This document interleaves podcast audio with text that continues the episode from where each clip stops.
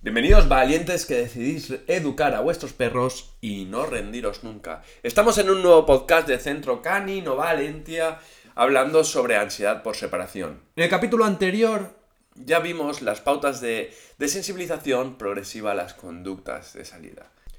En el capítulo de hoy hablaremos sobre lo que son las pautas de salida más conocidas como salidas progresivas. Vamos allá.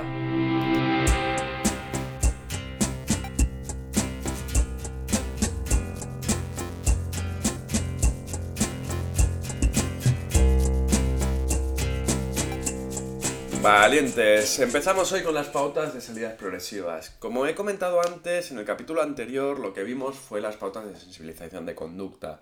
No me voy a meter otra vez en esto porque ya las vimos en el episodio anterior. He dicho capítulo, pero era episodio. Todos los que no hayáis escuchado el podcast de, de sensibilización progresiva a las conductas de salida, deberíais escucharlo antes que este. Aunque sean pautas diferentes, le voy a dar sentido a este episodio a través del anterior. ¿Podéis escucharlo sin escuchar el anterior? Pues obviamente, nadie os lo va a impedir, pero cobrará más sentido si oís las anteriores. Lo que vamos a hacer es, en vez de explicar directamente lo que significan las pautas de salidas progresivas, es darle sentido.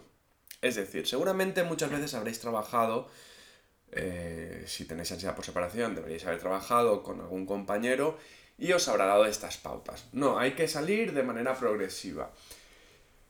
Eh, lo que quiero que realmente entendáis, lo que realmente me preocupa, es que todo esto tenga sentido. ¿Por qué tenemos que salir de manera progresiva? ¿Qué debemos hacer y cómo lo debemos hacer bien? Porque si no, todo esto que estamos haciendo no tiene ningún sentido. Y si no tiene ningún sentido y yo no lo entiendo, me va a costar mucho que funcione o tardará 20 veces más en funcionar. Cuando estamos hablando en el episodio anterior de desensibilización progresiva a las conductas de salida, lo que estamos enseñando al perro es que hay ciertas acciones que le provocan ese primer pico de ansiedad o ese primer punto de estrés. Dependiendo del perro, será una ansiedad o un estrés, ya os lo comenté en el capítulo anterior, que no iba a hacer diferenciación por no ponernos muy técnicos. Si vosotros a la hora de salir a la calle lo que hacéis es abrir el pomo de la puerta, si os dais cuenta, es una pauta más de salida. Es decir, siempre que vais a la puerta, abrís el pomo, abrís el cerrojo, perdón, y salís a la calle. Por lo tanto, ahí el perro también está detectando que os vais. Esto es súper importante, ¿entendéis? con el capítulo anterior que lo que estamos haciendo ahora no va a ser nada nuevo, sino dándole sentido a cada cosa que estáis haciendo y lo que el perro está pensando. ¿Qué deberíamos hacer aquí? Pues lo que comentábamos en el capítulo anterior. Quitarle que yo cada vez que cojo la cerradura o que cada vez que abro la puerta significa que me voy. Por ejemplo, cojo el pomo, en el caso de que sea un pomo, si no tengo que abrir la cerradura, pues abrir la cerradura y la vuelvo a cerrar. Y me siento en el sofá, en la silla o sigo haciendo otro tipo de acciones. Obviamente con una vez no os va a valer. Esto ya lo comenté también. Lo que tenemos que hacer es repetirlo X tiempo. Y digo X porque cada perro tiene una inteligencia, un poder de concentración e incluso no es lo mismo un perro que esté desarrollando ansiedad por separación que un perro que lleve años teniendo una ansiedad por separación. Por eso digo X. Hay perros que haciendo dos veces la misma repetición te han comprendido perfectamente y hay otros perros que ya puedes hacerlo 20 veces que les va a costar más. Lo que es muy importante es que no lo hagáis una hora seguida. Es decir, si yo tengo que hacer ritmos de trabajo, prefiero que sean 5 minutos tres veces al día que una hora una vez al día. Porque vosotros no vais a salir siempre durante esa hora, seguramente cambiaréis esas rutinas. Entonces hay que enseñarle al perro que no siempre va a ser la misma hora, porque si no os cajará y dirá, eh, esta no es tu hora, la hora era esta. Por lo tanto, esto es bastante, bastante importante a la hora de trabajo.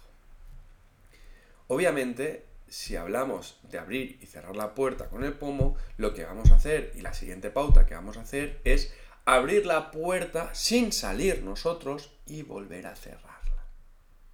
Fijaros que seguimos hablando de lo mismo que en el capítulo anterior. Lo único es que hemos convertido las anteriores pautas que hablábamos, como por ejemplo las llaves, en la puerta, porque es una salida más.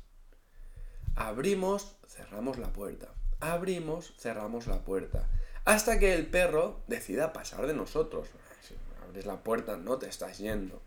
Una vez tengamos esto bien trabajado, es decir, que el perro no sepa si yo al abrir la puerta me voy o no me voy, le hayamos quitado eso de la cabeza, que abrir la puerta significa que me voy, lo que haré es abrir la puerta, salir, volver a entrar a casa, repito, volver a entrar en casa sin salir la puerta, eh, sin salir, perdón, sin cerrar la puerta cuando he salido, volver a entrar y cerrarla. Lo voy a volver a decir porque como me he trabado un poco puede sonar un poco tedioso. Abro la puerta, no salgo, cierro la puerta. Abro la puerta cuando ya está tranquilo, que entiende que al abrir yo no me voy, salgo, vuelvo a entrar y cierro la puerta. Volvemos a lo mismo. ¿Qué le estamos enseñando aquí? Que conforme el guía, el dueño, su mejor amigo, su hermano, su padre, como queráis llamarle, su madre, lo, que vosotros os llaméis, ¿vale? Hacia vuestro perro, está saliendo de casa, no se está yendo. Lo único que habéis hecho es abrir la puerta para que os dé el aire, por decirlo mal y pronto. ¿De acuerdo? Esto lo hacen mucho ellos. Déjame salir que quiero entrar. ¿Cuántas veces habéis abierto una puerta que el perro ha pasado a otra habitación y ha vuelto? Pues vale, estáis haciendo eso. Déjame salir que quiero entrar. Una vez el perro entiende que vosotros salís pero no os vais, lo que vamos a hacer es darle un paso más a este ejercicio. Es decir, vamos a abrir, salir, cerrar la puerta y muy rápidamente abriremos esa puerta y volveremos a entrar. Repito una y otra vez lo mismo para que os lo grabéis a fuego. Lo que estamos trabajando en la cabeza del perro es que no nos vamos. Si esto lo repetís varias veces al día durante periodos diferentes de tiempo, al final el perro no sabrá si os vais o no os vais. Una vez hemos finalizado este ejercicio, es decir, el perro ya está tranquilo en este ejercicio, ¿qué vamos a hacer? Venga, por lógica, ¿Qué me diríais vosotros que vamos a hacer?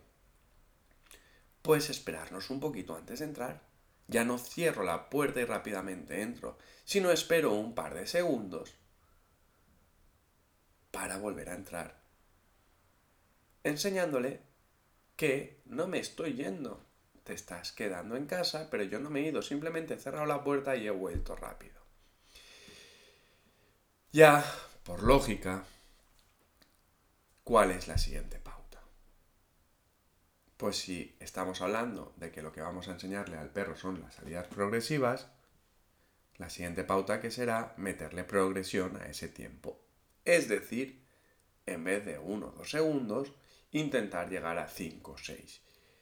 Cuando digo tiempos, es por estipularos algo, pero que realmente no tenéis que hacer caso a mis tiempos ni a los tiempos de nadie. Cada perro, lo repito y insisto en esta idea porque lo he dicho antes, es un mundo. Si el perro no te aguanta un segundo estando tú fuera, es que has hecho la anterior pauta mal.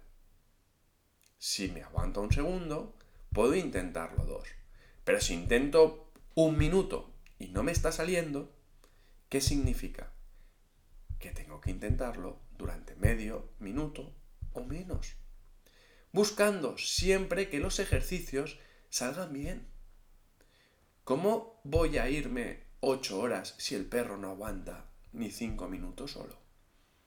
Pues eso es lo que tenemos que ir trabajándole, que con esta progresión el perro cada vez aguante más y más tiempo solo.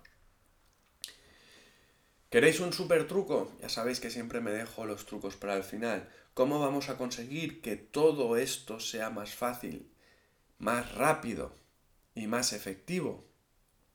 Cansando al perro antes.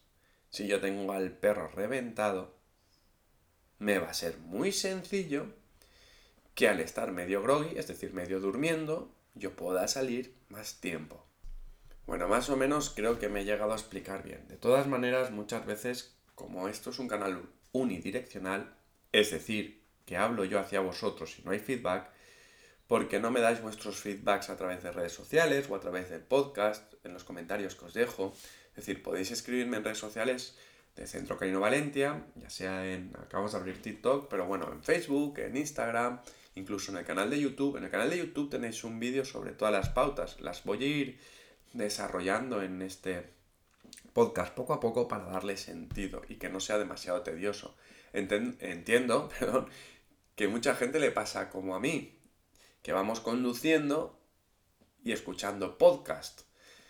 Eh, a mí me machacaría escuchar dos horas de podcast sobre esto y además no retendría absolutamente nada. La intención es que retengáis, que lo comprendáis, que todo esto sea sencillo y fácil para que cuando lleguéis a casa lo tengáis en la cabeza. Y si no, no pasa nada, se vuelve a escuchar, ¿vale? ¿Por qué digo esto? Porque si vemos que no, que mm, hay algo que, vaya, ostras, Adolfo, pues no comprendo esto, o no comprendo lo otro, o me lo escribáis por redes sociales e intentaré en los podcasts devolveros ese feedback. ¿De acuerdo? Es decir, oye, pues no te comprendo muy bien, ¿qué tengo que hacer con la puerta? Vale, pues en el siguiente podcast o en los otros podcasts iré contestando, pues tal persona me ha preguntado esto o tal persona tal. Y os iré contestando por ahí. Así será más fácil de explicar y que vosotros lo hagáis bastante mejor. ¿De acuerdo? Como siempre, es un placer guiaros por este mundo de la educación canina. En el siguiente capítulo, lo que vamos a ver son pautas de desapego. Es decir, normalmente la ansiedad por separación va muy, muy relacionada al hiperapego. Por lo que trabajar las pautas de desapego en muchos casos os va a venir genial. Esto no significa que todos los perros que tengan hiperapego tengan ansiedad por separación, ¿eh? ni mucho menos, pero sí que su mayoría tienen ese hiperapego, que tienen ese hiperapego, perdón, van a tener ansiedad por separación. Por eso es importante también que entendáis que es un hiperapego y cómo trabajarlo. Se despide de vosotros Adolfo Serrano en el podcast de Centro Canino Valencia. Aprende con nosotros. Nos vemos la semana que viene, o mejor dicho, nos oímos. Ha sido un placer recordar seguiros en nuestras redes sociales.